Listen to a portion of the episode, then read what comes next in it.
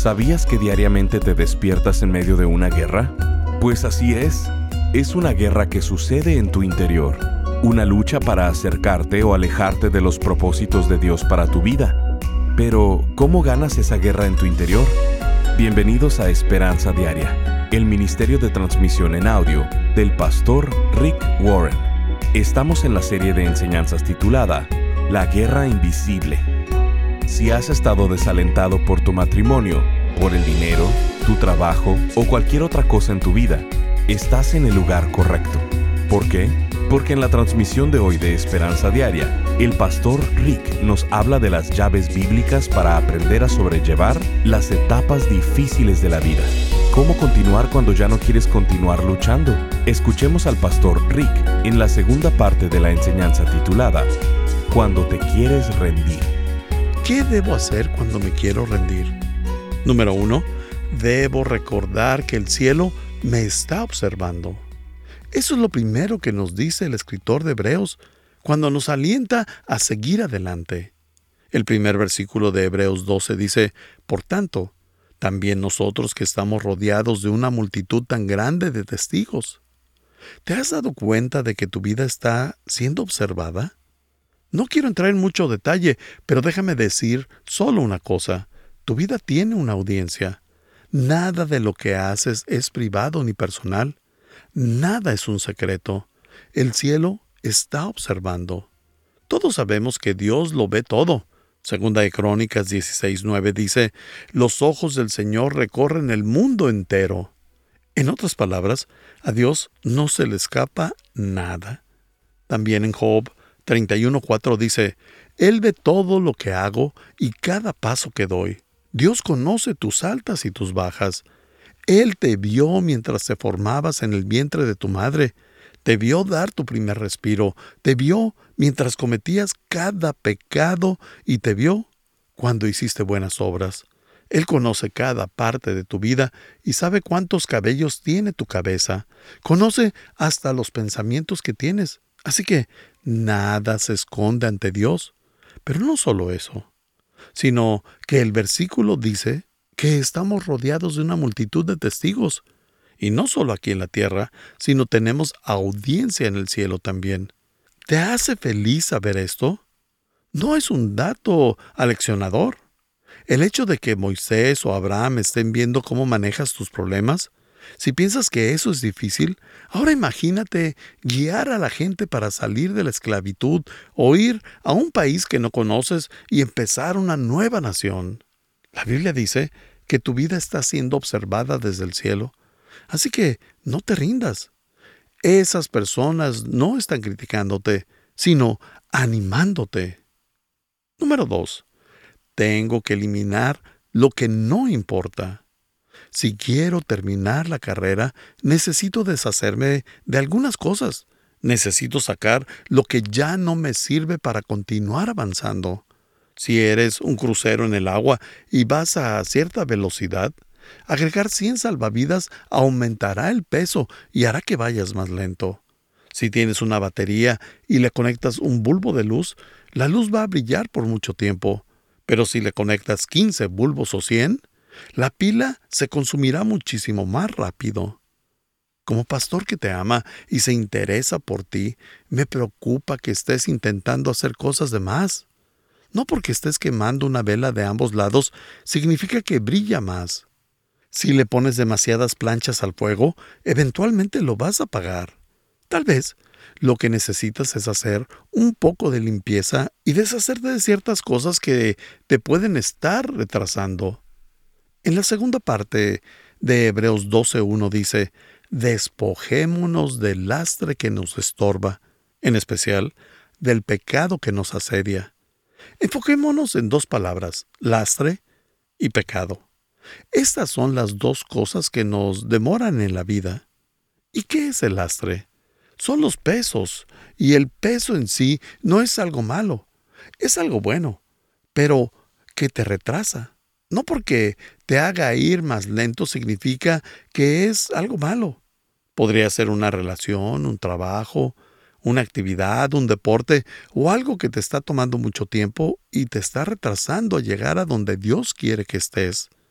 Hay muchas cosas en la vida que no son malas, pero tampoco necesarias.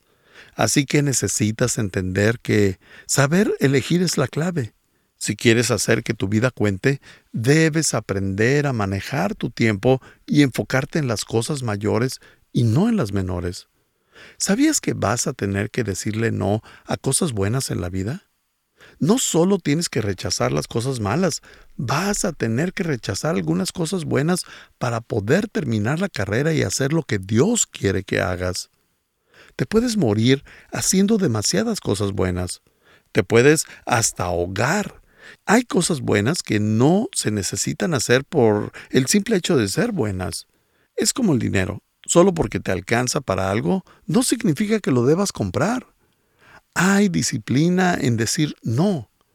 Para madurar, debo aprender a decir que no. La próxima vez que alguien te pida hacer algo bueno, espera, ora y di que no. Y me puedes echar la culpa a mí y decir, el pastor me dijo que lo hiciera, porque si no es parte del plan de Dios, podrías estar haciendo muchas cosas buenas que al final lo único que van a lograr es retrasarte. A estas cosas se les llaman pesos. Si empiezas a notar que estás yendo más lento espiritualmente, físicamente, relacionalmente, y sientes que te quieres rendir y que no lo vas a lograr, necesitas detenerte y hacer una evaluación honesta. Entonces, ¿qué debes hacer si comienzas a sentirte desalentado? Cambiar lo que se necesita cambiar. Puede ser algo simple, pero hay que poner toda la carga a un lado, especialmente el pecado. Si te estás aferrando al rencor y rehusas perdonar a alguien, te vas a sentir desalentado. Si acumulas enojo y culpa en tu corazón, te vas a sentir desalentado. ¿Qué es el pecado? Es saber lo que tienes que hacer y no hacerlo. ¿En qué parte de la Biblia está eso? Bueno, en Santiago 4:17. Y dice, recuerden que es pecado saber lo que se debe hacer y luego no hacerlo. La tercera cosa que debo hacer es correr la carrera de Dios para mi vida, no la carrera de otros. Dios te ama y tiene un plan para tu vida, pero también otras personas tienen planes para ti.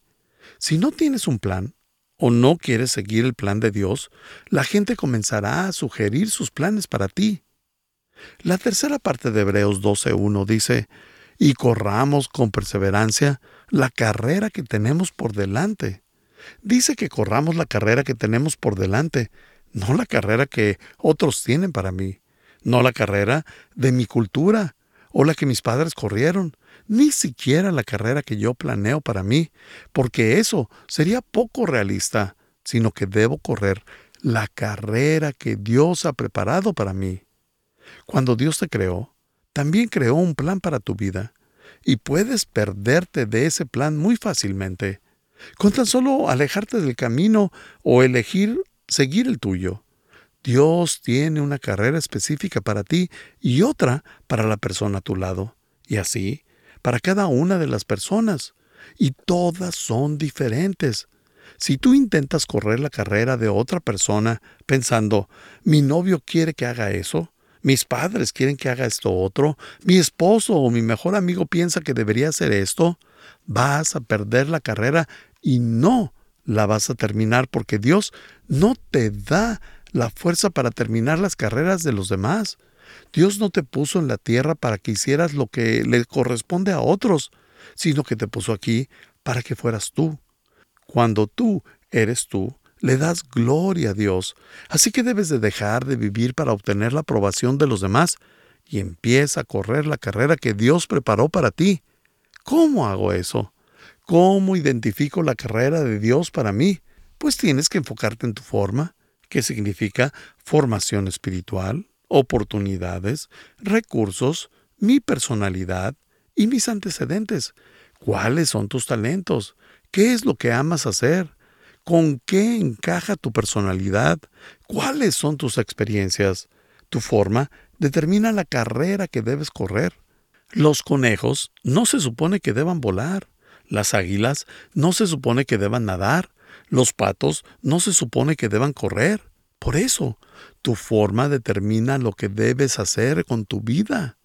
Cuando llegues al cielo, Dios no te va a preguntar, ¿por qué no fuiste más como tal persona? Sino, ¿por qué no fuiste más tu verdadero ser? Número 4.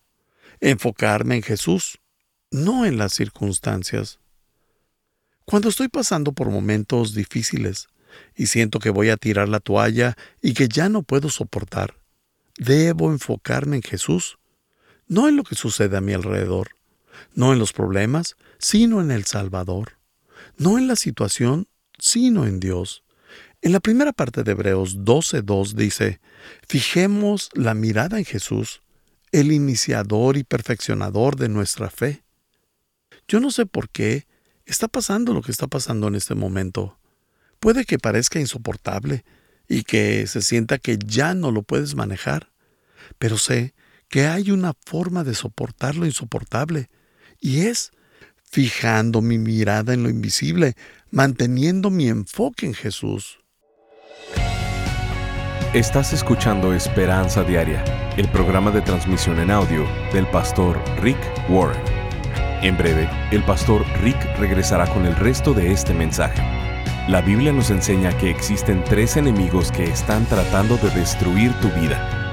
Quieren desintegrar tu familia, robar tu alma, apartarte del gozo, del propósito y del significado de tu vida. Estos tres enemigos están en tu contra. La Biblia llama a estos tres enemigos el mundo, el diablo y la carne. El mundo está a tu alrededor Satanás está en tu contra y la batalla contra ti eres tú mismo.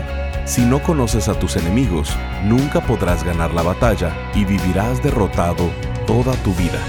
Pensando en esto, el pastor Rick ha elaborado una nueva serie titulada La Guerra Invisible, donde estaremos viendo a detalle cada uno de estos tres enemigos, a lo largo de ocho enseñanzas, abordando los siguientes temas. Cuando te quieres rendir, ganando la guerra en mi interior, librado de mí mismo, llevando a cabo los cambios difíciles en mí. ¿Por qué la vida en este mundo es tan difícil? Siendo fiel en un mundo sin fe, cuando tu mundo se desmorona. Y nunca luches tus batallas desnudo. Queremos hacerte llegar esta serie en formato MP3 de alta calidad, descargable y sin anuncios te invitamos a ser parte de este ministerio económicamente, contribuyendo con cualquier cantidad y uniéndote al esfuerzo de esperanza diaria en llevar las buenas noticias de Jesucristo al mundo hispano. Como muestra de nuestro agradecimiento, te enviaremos la serie titulada La Guerra Invisible. Para contribuir, llámanos al 949-713-5151 o visítanos en pastorricespañol.com. Esto es al teléfono 949-713-5151 o visitándonos en pastorricespañol.com. Y si quieres hacerle saber al pastor Rick la manera en que estas transmisiones han tocado tu vida, escríbele a esperanza.pastorrick.com. Ahora, escuchemos al pastor Rick con el resto del mensaje del día de hoy. Dios no te puso en la tierra para que hicieras lo que le corresponde a otros, sino que te puso aquí para que fueras tú. Cuando tú eres tú, le das gloria a Dios. Así que debes de dejar de vivir para obtener la aprobación de los demás y empieza a correr la carrera que Dios preparó para ti. ¿Cómo hago eso? ¿Cómo identifico la carrera de Dios para mí? Pues tienes que enfocarte en tu forma, que significa formación espiritual, oportunidades, recursos, mi personalidad y mis antecedentes. ¿Cuáles son tus talentos? ¿Qué es lo que amas hacer? ¿Con qué encaja tu personalidad? ¿Cuáles son tus experiencias? Tu forma determina la carrera que debes correr. Los conejos no se supone que deban volar. Las águilas no se supone que deban nadar. Los patos no se supone que deban correr.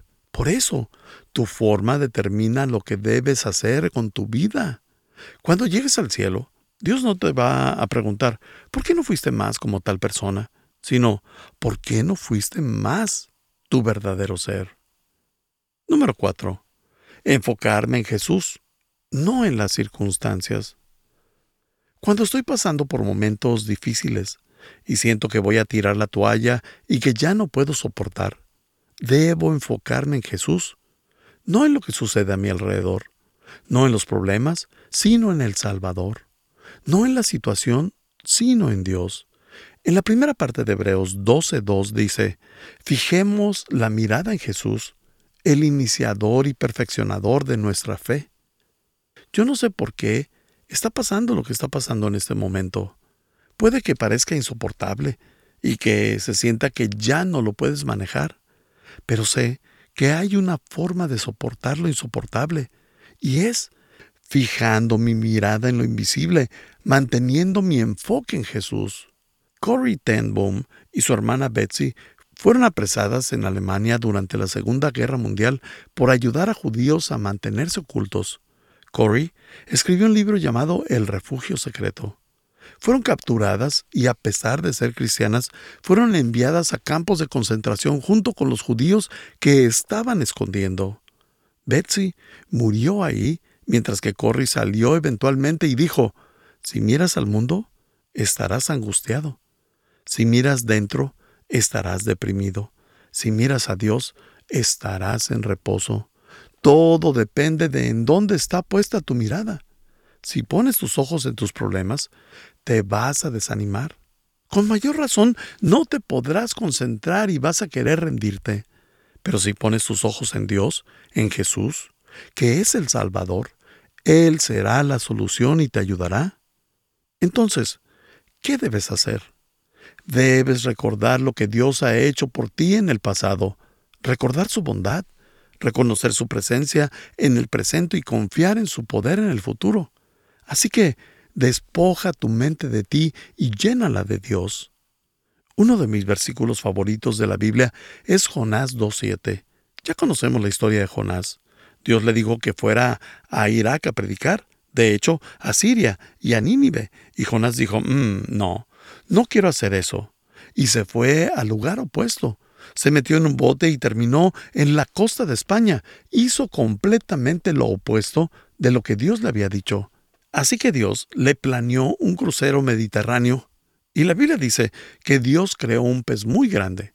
Y cuando los marineros tiraron a Jonás por la borda, ese gran pez se lo tragó. Que por cierto, la Biblia no dice que fue una ballena, solo dice que un pez muy grande. Puede que lo haya sido, pero Dios hubiera podido crear un pez con un departamento adentro si así él lo quisiera. Si creó el universo completo, ¿qué problema tendría creando un pez así? Dios no tiene problema creando algo milagroso. Él puede hacer todo lo que Él quiera. Entonces, Jonás está en el fondo del océano y en el capítulo 2 hace la oración de arrepentimiento. Ahí en Jonás 2.7 y dice, cuando casi había perdido toda mi esperanza, mis últimos pensamientos los dirigí una vez más al Señor. Eso es lo que debes hacer, enfocar tus pensamientos en Él. Quiero que escuches la historia de Rob. Rob es un hombre asombroso. Es un doctor que vive en Minnesota. Tiene un consultorio privado. Está casado con un abogado eh, capacitado por Harvard y es líder de dos grupos pequeños en línea. Es parte de nuestra familia de la iglesia de Saddleback. A los nueve años, Rob estuvo involucrado en un accidente automovilístico. Su padre era ministro de música en una iglesia en Anaheim, y el carro dio vueltas y se prendió en fuego. Su madre y su hermano murieron en el incendio, y él sufrió quemaduras en el 40% de su cuerpo. Él entiende verdaderamente lo que es dolor, pero salió adelante y obtuvo un doctorado para poder ser médico. Hace cinco años le detectaron una enfermedad degenerativa en la espalda que lo dejó completamente incapacitado, con el 100% de discapacidad. Pasaba sus días acostado y pensó que Dios se había olvidado de él. Pero un amigo llamado Glenn, de aquí, de la iglesia, le recomendó que empezara a ver los servicios en línea de Saddleback. Y quiero que escuchen lo que Rob nos ha escrito en su historia. Lo voy a citar. Mi nombre es Rob, y los últimos cinco años de mi vida los he pasado en cama. Mi espina dorsal se está deshaciendo. Si hace 20 años me preguntaran dónde estaría hoy, acostado con un dolor constante de espalda, no hubiera sido mi respuesta. He tomado 20 diferentes tipos de medicamentos y hay veces que hasta 50 pastillas tomo. Y hay días en que literalmente no puedo hacer nada, solo estar recostado y sufrir. He tenido cuatro cirugías mayores en los últimos años. Después de la reconstrucción de la espina dorsal a la que me sometí en la clínica, el cirujano se sentó y nos dijo a mí y a Chris que mi discapacidad sería permanente y que tenía que acostumbrarme al hecho de que ya no podría continuar con mi profesión como doctor. Yo no era extraño al dolor. Cuando era niño sufrí un accidente de auto. El 40% de mi cuerpo tenía quemaduras. Mi madre y hermana no lograron salir de la camioneta y murieron en el accidente. Dios ha usado esas experiencias dolorosas de muchas maneras para prepararme para el ministerio. Y de pronto me encontré limitado a un cuarto de cuatro por cuatro y pasé de ser una persona activa a sentir que Dios me había puesto en un estante. Empecé a ver los servicios en línea de Saddleback. El pastor Rick era muy consistente al aconsejarnos a entrar en un grupo pequeño, así que terminé entrando como anfitrión a un grupo en línea. Mientras veía los sermones del pastor Rick y lo veía hablando sobre la importancia de compartir nuestra fe diariamente, pensaba que no había manera de hacerlo. Ni siquiera podía salir de la casa, a menos de que fuera eh, a ir al doctor. Empecé a orar y pedirle a Dios que me usara y que por favor lo hiciera con algo cerca porque no podía moverme. Y de pronto un amigo de Saddleback me llama y me pregunta si estaría interesado en integrarme a uno de los programas de PIS de una visita que hicieron a Ruanda, y ese era un programa piloto. Doctores con pacientes difíciles podrían contactar a médicos estadounidenses y preguntar lo necesario para poder dar el mejor cuidado. Me reuní con los médicos en Ruanda mientras examinaban y hablaban sobre un paciente. Ahora, en vez de que los doctores en Ruanda vieran a los doctores de PIS durante el año, podrían contactar a cualquier doctor. Me reuní con los médicos de Ruanda cara a cara mientras examinaban y hablaban sobre un paciente. Ahora, en vez de que los doctores en Ruanda esperaran a que los doctores fueran allá, ellos podrían contactar a cualquier doctor en Estados Unidos a través de una computadora. Dios me ha dado una increíble segunda oportunidad para compartir mi fe, para ayudar a pacientes alrededor del mundo gracias a la tecnología, de poder estar frente a las personas que están en la trinchera, de presenciar cómo Dios responde oraciones. Me quitó de la vitrina, me desempolvó y me regresó a la acción. Todo para su gloria. ¿No es eso asombroso? Entonces, ahora dime tú, ¿cuál es la razón por la que no puedes liderar un grupo pequeño? ¿Por qué no puedes formar parte del plan Peace? ¿No es eso asombroso? Muchas gracias, Rob, por mandarnos su testimonio.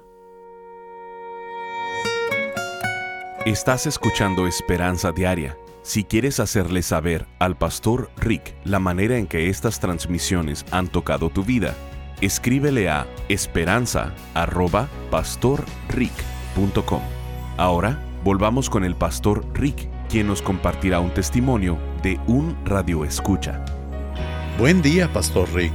Bendiciones. Estoy muy contenta de recibir los devocionales. Me ayudan a seguir adelante y buscar más de Dios. Muchas gracias. Firma Mónica. Gracias por acompañarnos. Si quieres mantenerte en contacto con el pastor Rick, visita pastorricespañol.com y síguelo a través de sus redes sociales. Y si quieres hacerle saber la manera en que estas transmisiones han tocado tu vida, escríbele a esperanza.pastorrick.com. Sintonízanos en nuestra siguiente transmisión para seguir buscando nuestra esperanza diaria en la palabra de Dios. Este programa está patrocinado por el Ministerio de Esperanza Diaria y por tu generoso apoyo financiero.